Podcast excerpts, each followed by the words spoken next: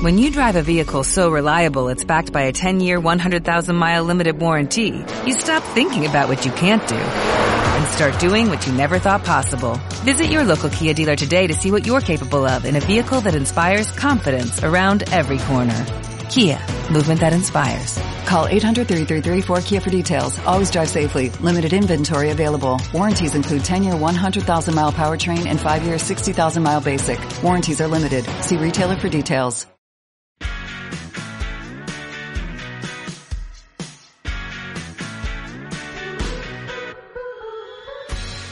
Bienvenidos a un nuevo episodio de No tiene nombre. Si notas un acento argentino en mi pronunciación, es porque soy una voz sintética generada con inteligencia artificial. Si quieres conocer más al respecto, contacta con nosotros en Twitter en arroba el Bruno y recuerda. No tiene nombre es un podcast semanal sobre tecnología. Bueno, en realidad no es semanal, sino que los episodios salen cuando aparecen. Y hablar de tecnología tampoco es lo que hacemos, sino que es más bien juntarnos con amigos para pasar un buen rato con la excusa de hablar de tecnología. Y este año empezamos con un mensaje de nuestro sponsor Lemon Code, que nos presenta su bootcamp de backend online, además de otros cursos muy interesantes. En el mismo podrás aprender tanto Stack.net como Node.js. Echa un vistazo a lemoncode.net para ver más detalles. Recuerda, lemoncode.net. Empezamos.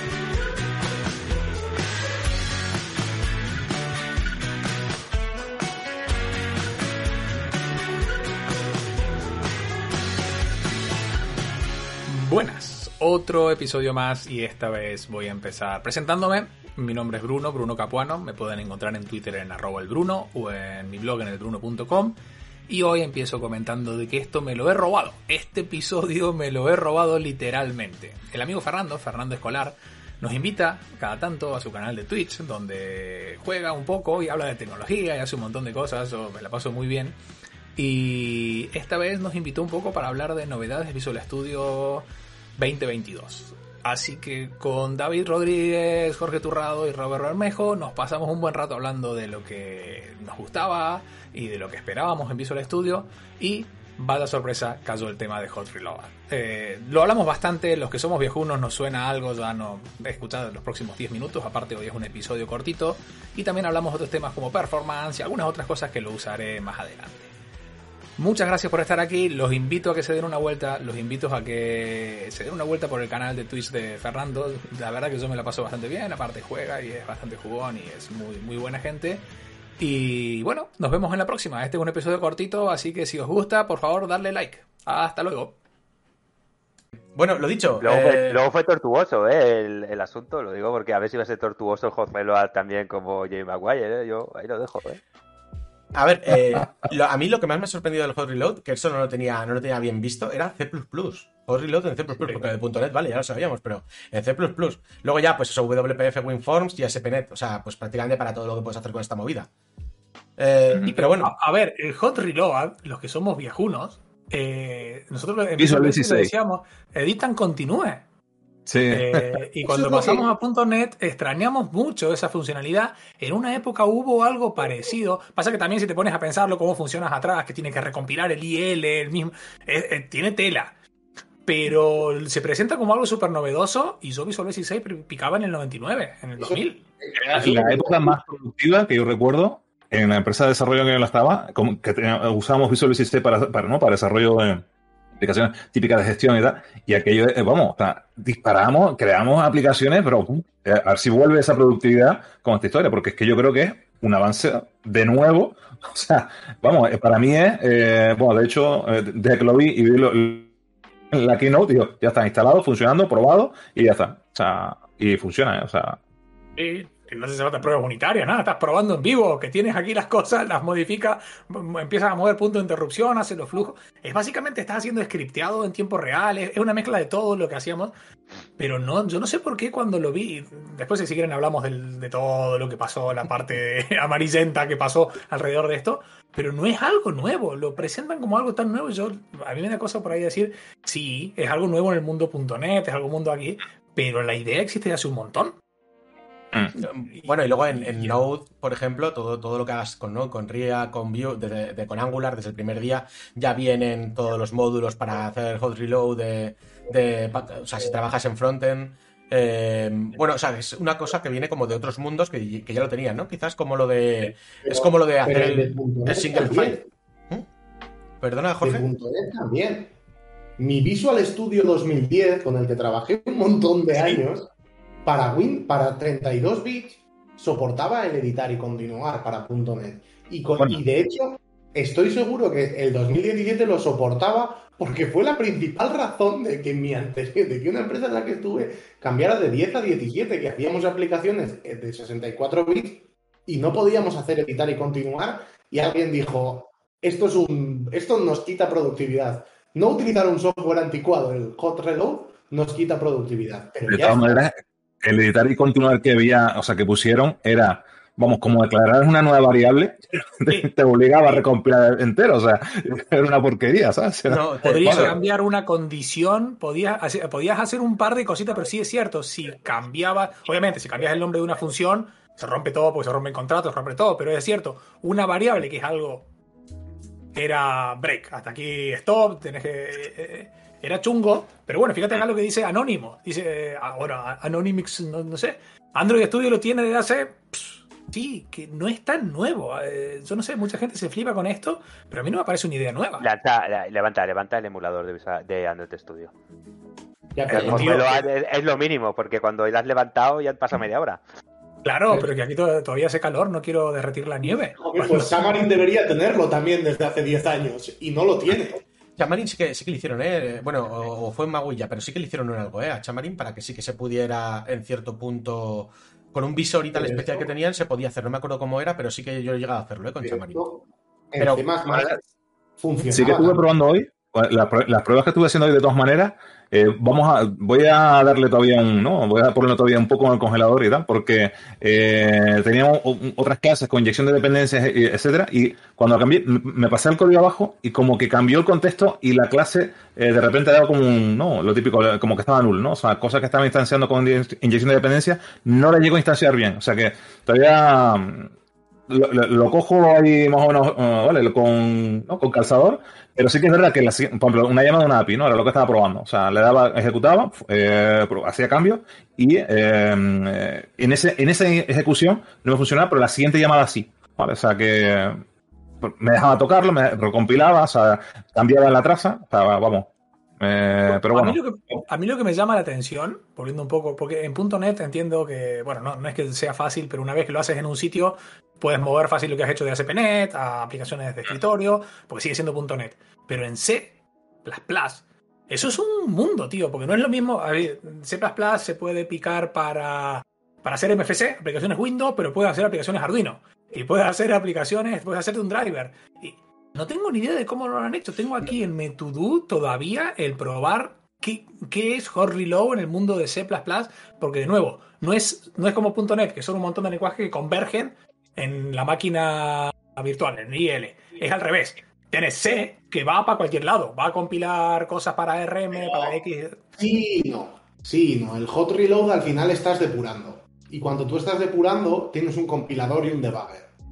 Con lo cual, ya no tienes un hot reload para Arduino. En el momento en el que tú estás haciendo algo en Arduino, estás, usando- un debugger remoto y dependes del server de debug que tenga el Arduino. Es que lo del hot reload en C++ yo lo utilicé en su día. Y molaba, pero estabas limitado a tu máquina. Sí que es cierto que Visual Studio sacó una feature de remote debugging que no sé si conocéis, que era un servidor, era el debugger y te permitía hacer algunas cosas de esas, pero tampoco muy allá.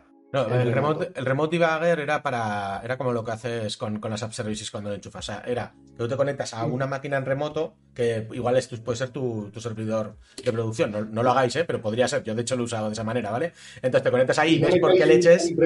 en el servidor de producción. Eso es, yo lo he hecho, pero no lo hagáis vosotros. No hagáis lo que yo hago, sino lo que yo digo. Entonces, eh, podías ver exactamente por qué leches te fallaba tu aplicación, ¿no? Porque mi máquina funcionaba y en el servidor no, no, no llegaba a funcionar. Antiguamente, era tenía para que eso ver, más bien. tenía- Claro, pero tenías que desplegar con PDBs, tenías que de- desplegar casi el modo debug en No, no, producción. no, porque si no le ponías, si, no- si le desactivas el Just My Code, pues te- le metías los PDBs locales, tal, y si, si encajaba el código, te, te chutaba bien. Hostia, qué, Sí, sí. qué Todo peligro, era- ¿no? Depende cómo. Sí, sí, de- sí, sí, no. la- yo decía, yo me siento muy seguro. Punto .net es una, plata- una play- es una plataforma segura. Además, eh, eso también estaba inventado ya de C++, que podías hacer compilaciones en release sin optimizaciones, para que los PDBs de tu compilación en debug coincidiesen con la versión release que estaba desplegada en producción. Sí, sí. ñapas se han hecho de toda la vida. Sí, sí, por eso. o sea, son súper ñapas, pero bueno. Ya digo, luego te, te saltaba alguna línea fantasma y cosas así, ¿eh? Pero bueno, no pasa nada. O sea, si, si más o menos encajaba, encajaba. Mira, pero aquí estoy viendo lo de C++, que es lo que más, más me diga a mí, y dice que solamente funciona en proyectos de- de MS Build, no en CMake, que tiene sentido, ¿eh? tiene que ser, eh, tiene que estar limitado a una serie de, de cosas, pero me gusta lo que, lo, que, lo, lo que dijeron antes, de que es cierto, si tienes un depurador, de alguna forma puedes engancharte ahí en el medio y empezar a hacer cambios ahí, si, si puedes trabajar con eso. Pero no sé, a mí lo de Hot Reload me mola, no me parece algo nuevo, pero me mola. Digo, bueno, por fin, tío, esto es súper productivo. Cuando haces algunas cosillas, esto te acelera Pero- un montón el, Pero El día a día. teníamos también en, en Net. El .NET Watch ya estaba. Sí, que era el equivalente. Eh, bueno, no, yo no he probado, no he probado el. ¿Cómo se dice? Yo no he probado el Hot Reload, entonces no sé exactamente cómo funciona, pero el .NET Watch lo que hacía era te recompilaba y te volvía a lanzar la aplicación, que es por ejemplo lo que hace el Hot Reload de las aplicaciones de React y tal y cual. La diferencia de las aplicaciones de React es que te guardan en el estado. Entonces, te- cuando recargan, te recargan el estado si es que lo tienes en algún, en algún lugar donde guardes el estado, vamos, por así decirlo. O sea, no- en el local storage, pero sí si usas, por ejemplo, un, bu- un Redux o algo así, te lo, te lo guarda, el estado ese actual.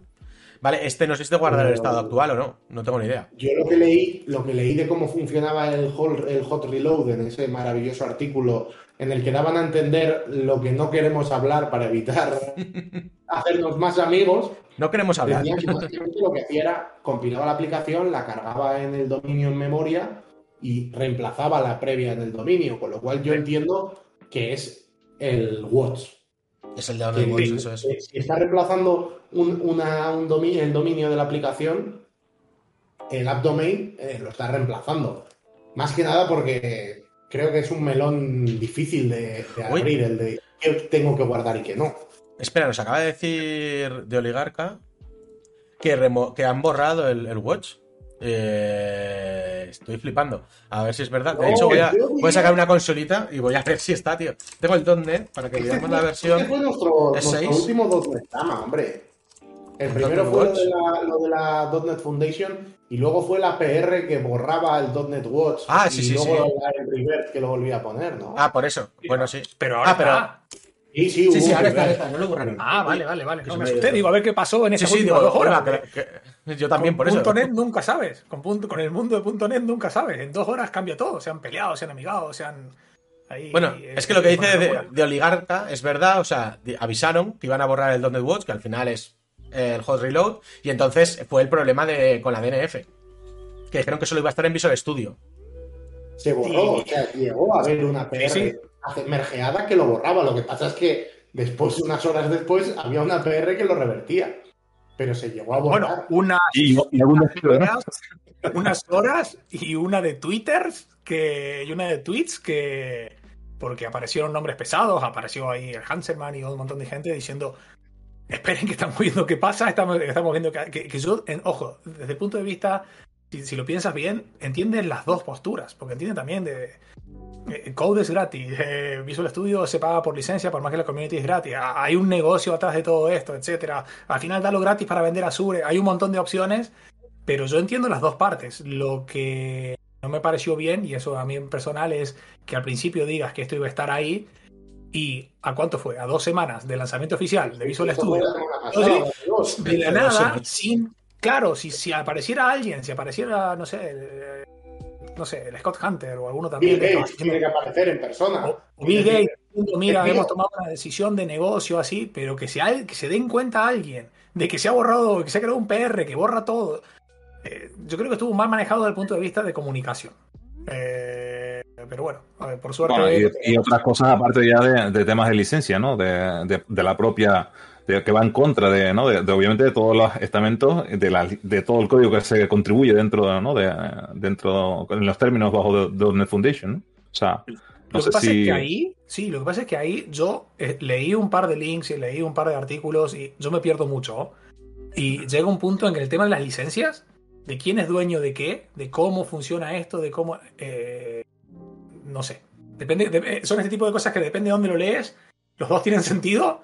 Y no sé, tendría que ponerme a estudiar más abajo, entender cómo funciona la, la foundation de todo eso para tomar mi propia decisión, porque era, eh, eh, era complicado. Pero bueno, mira, fue la comidilla de la semana pasada o de hace dos semanas. Hombre, quizás lo que hizo más, más ruido, ¿no? Esto fue que es que hace otra semana anterior teníamos todo el follón de la PR, de la vicepresidenta esta de la Donut Foundation y tal, sin... Bueno, perdón, la ausencia de PR validada, ¿no? O sea, el, el Mercer Amin.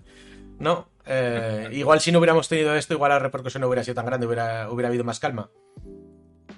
Bueno, No sé. igual somos una. Hablan de la generación de cristal, igual nos hemos vuelto muy tiquismiquis, los developers en general y la comunidad. Nos hemos vuelto un poco sensibles en Hombre, general. ¿no os acordáis?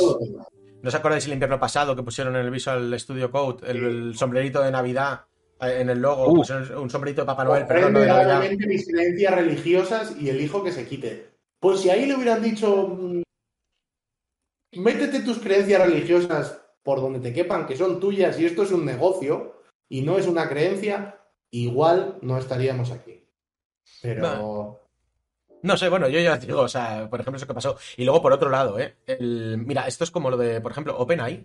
Microsoft invirtió, creo que fueron mil millones de dólares en OpenAI. Y entonces, ¿qué pasa? Que ahora la API solo la gestiona eh, Microsoft. ¿Por qué? Porque si tú, como compañía, metes, aunque sea una fundación open source o lo que tú quieras, metes un millón o mil millones de, de dólares, tú esperas algo a cambio.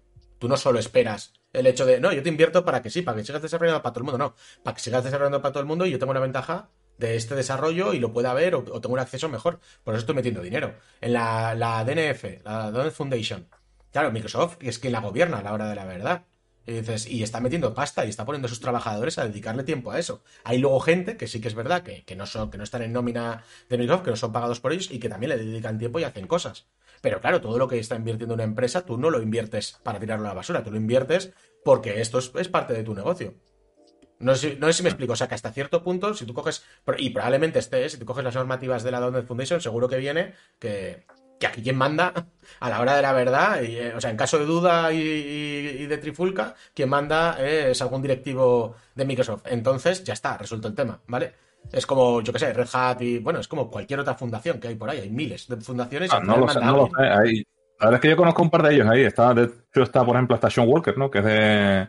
Eh, de hecho, creo que está propuesto. No sé si está la- ahora mismo el board, de, eh, ¿no? el board of Directors de, de la DNF.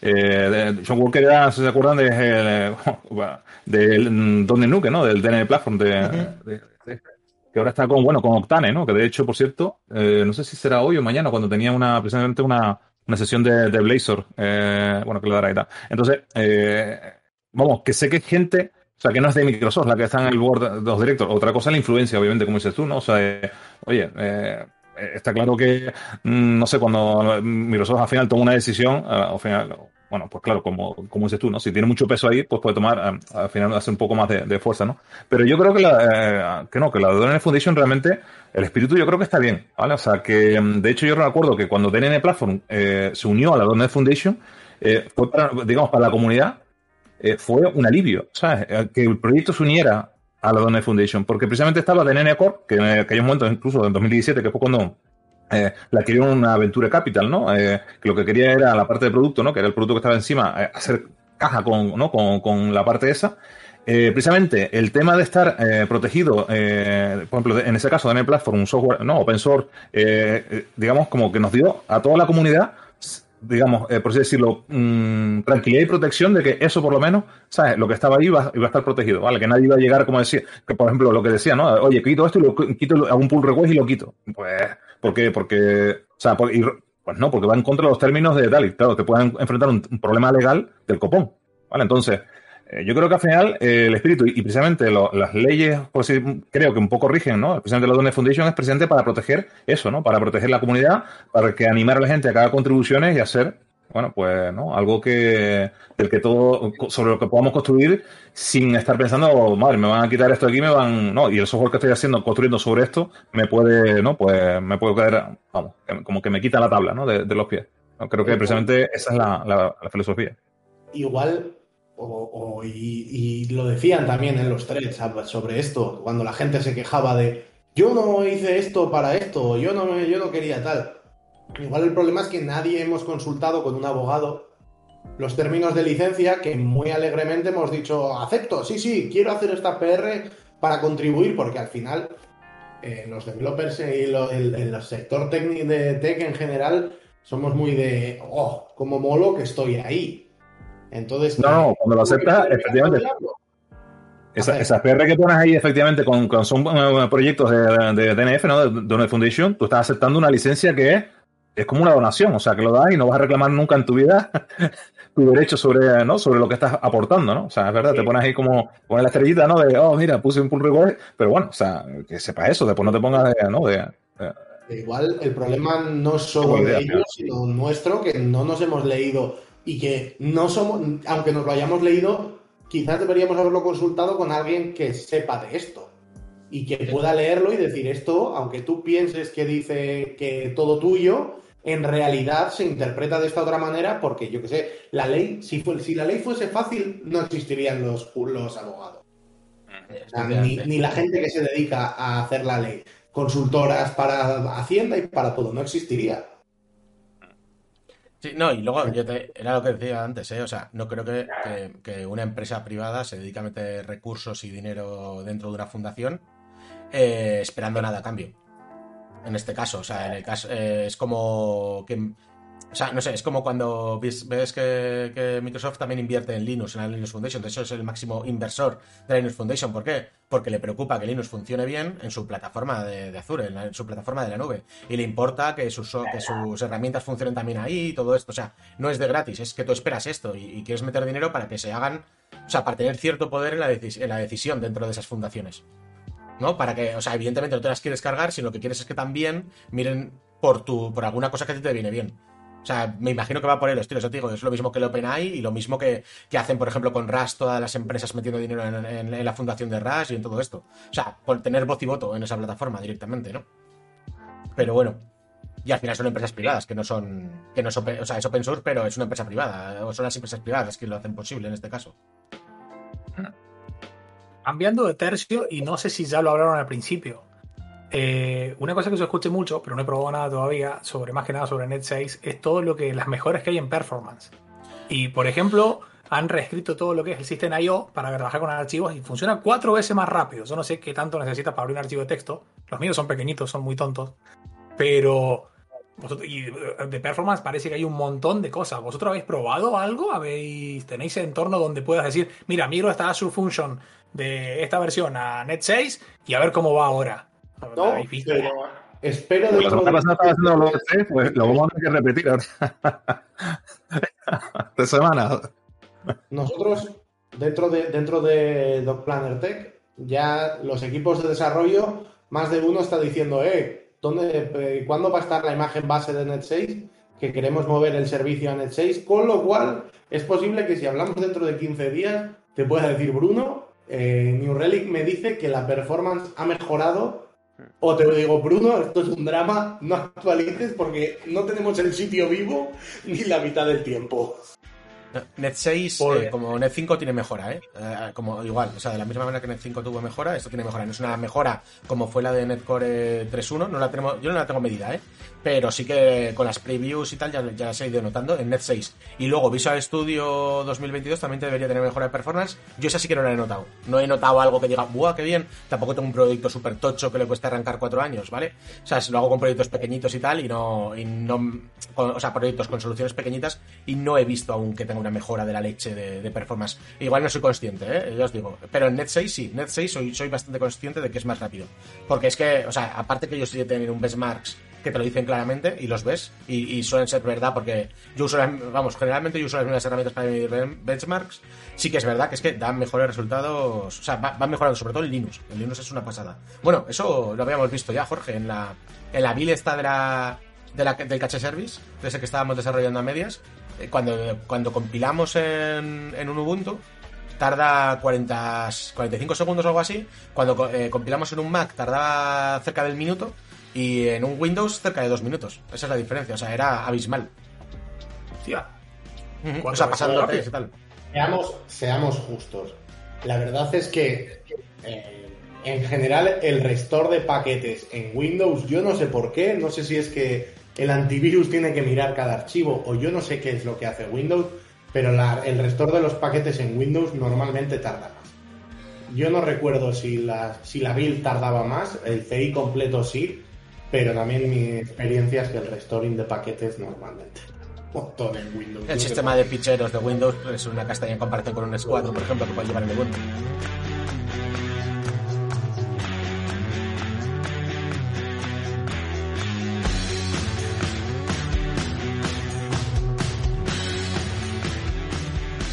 Si escuchas este podcast en iVoox, te pedimos que le des me gusta.